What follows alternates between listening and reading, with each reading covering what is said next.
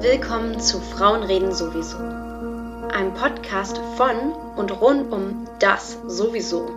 Einem Verein in Dresden, in dem es um die kulturelle Entfaltung, Bildung und Beratung von Frauen geht.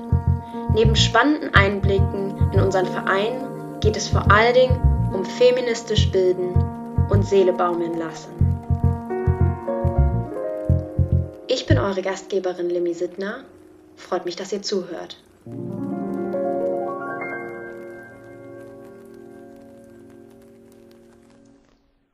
Willkommen zur heutigen Folge von Frauen reden sowieso. Das letzte Mal haben wir ja über das geschlechtsspezifische Lohngefälle bzw. die Gender Pay Gap geredet.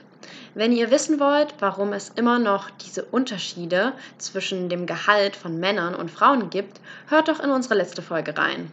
Heute soll es jedoch um einen anderen Grund gehen, warum Frauen Sternchen oft weniger Geld zur Verfügung haben als Männer. Frauen geben oftmals mehr Geld aus, aber nicht, weil Frauen im Durchschnitt verschwenderischer sind. Nein, oftmals sind die gleichen Produkte für Frauen teurer als für Männer.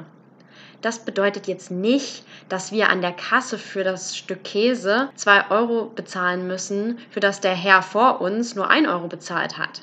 Ganz so weit geht die Ungerechtigkeit dann doch nicht. Aber es gibt nun einmal viele Produkte, wie zum Beispiel Shampoo oder Rasierer, die je nach Marketing eher von Frauen oder eher von Männern gekauft werden. Ihr kennt es doch bestimmt alle. Venus ist für Frauen, Gillette für Männer. Pink ist für Frauen, blau für Männer. Oder schwarz oder weiß. Pink ist jedenfalls für Frauen. Und diese weiblichen Produkte sind in der Regel teurer als die männlichen. Im Schnitt 7%. Das Ganze hat auch einen Namen. Pink Tax oder rosa Steuer wird metaphorisch der Mehrpreis der Frauenprodukte genannt.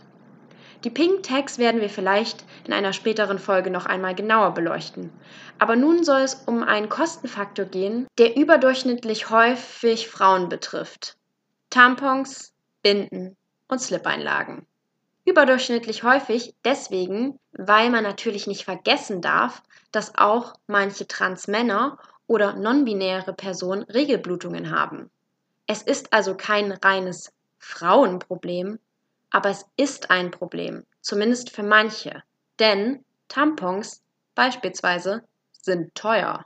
Bis 2020, also letztes Jahr, wurden Tampons in Deutschland noch als Luxusgut mit 19% besteuert. Im Gegensatz zu Trüffeln oder Kaviar, die als Lebensmittel und Gegenstände des täglichen Gebrauchs nur mit 7% besteuert werden. Gut, dass sich das endlich geändert hat. Jedoch nicht in allen europäischen Ländern. Im fortschrittlichen Dänemark und Schweden ist die Mehrwertsteuer für Tampons immer noch ganze 25 Prozent und in Ungarn sogar 27 Prozent. Diese hohe Besteuerung verstärkt ein Problem, welches man vielleicht in Afrika oder Indien vermutet, was es aber genauso in Deutschland, Europa und auf der ganzen Welt gibt. Die Periodenarmut. Periodenarmut bezeichnet den Umstand, aufgrund von Armut keinen Zugriff auf Menstruationsartikel zu haben. Und es beschreibt die daraus resultierenden, oft schwerwiegenden gesundheitlichen und sozioökonomischen Folgen. Weltweit sind 800 Millionen Frauenstädtchen davon betroffen. In der empfehlenswerten Netflix-Doku Stigma Monatsblutungen werden die negativen Konsequenzen der Periodenarmut am Beispiel von auf dem Land lebenden indischen Mädchen verdeutlicht. Die Betroffenen haben ein höheres Infektionsrisiko, weil sie oft gezwungenermaßen schmutzige Lappen oder ähnliches anstatt Binden verwenden. Außerdem leiden die Mädchen unter der teilweise großen Stigmatisierung. In Indien beispielsweise darf man während seiner Tage nicht in Tempel beten, da man als unrein gilt. In Nepal wird man in sogenannte Menstruationshütten geschickt und darf erst wieder ins Dorf und in die Gemeinschaft, wenn die Tage vorbei sind. Ein weiteres großes Problem ist, dass ab der Pubertät in Indien auf dem Land Mädchen viermal häufiger die Schule abbrechen als Jungs. Oftmals aus dem Grund, weil sie jeden Monat sowieso eine Woche verpassen, da sie keine Menstruationsartikel zur Verfügung haben und somit nicht in die Schule gehen können. Das passiert aber, wie gesagt, nicht nur in ärmeren Regionen wie dem ländlichen Indien, sondern auch in Deutschland oder im Vereinigten Königreich. Dort beispielsweise wurde die junge Aktivistin Emeka George auf das Problem aufmerksam, als sie selber noch zur Schule ging. Sie begann Proteste zu organisieren und machte Politiker auf die Problematik aufmerksam. Mittlerweile gibt es im Vereinigten Königreich durch ihre Bemühungen in Schulen und Universitäten per Gesetz frei erhältliche Tampons und Binden, damit niemand mehr den Unterricht verpassen muss, nur weil sie ihre Tage haben. Das wäre doch eigentlich auch mal schön hier in Deutschland. Der erste Schritt dafür ist zu reden. Denn so wurde Emeka George auch darauf aufmerksam. Es wird nämlich noch viel zu selten über die Periode geredet und aufgeklärt. Leider ist da auch der Schulunterricht nicht besonders hilfreich. Deswegen gibt es noch viele Dinge über die Periode, die vor allen Dingen Männer, aber genauso Frauen und Genderminderheiten nicht wissen. Wisst ihr zum Beispiel, was Endometriose ist? Schlagt es nach.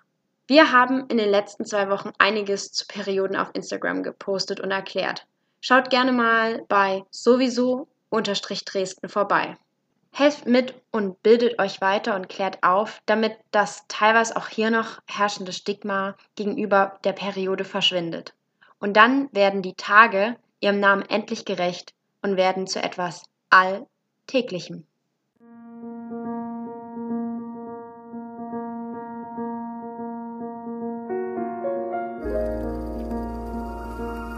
Das war's mit unserer Folge. Vielen Dank fürs Zuhören.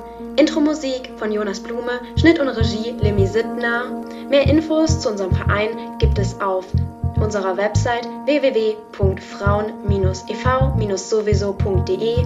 Folgt uns auch auf Instagram at sowieso-dresden und seid das nächste Mal wieder mit dabei, denn Frauen reden sowieso. Bis dahin eine schöne Zeit und haltet die Ohren steif.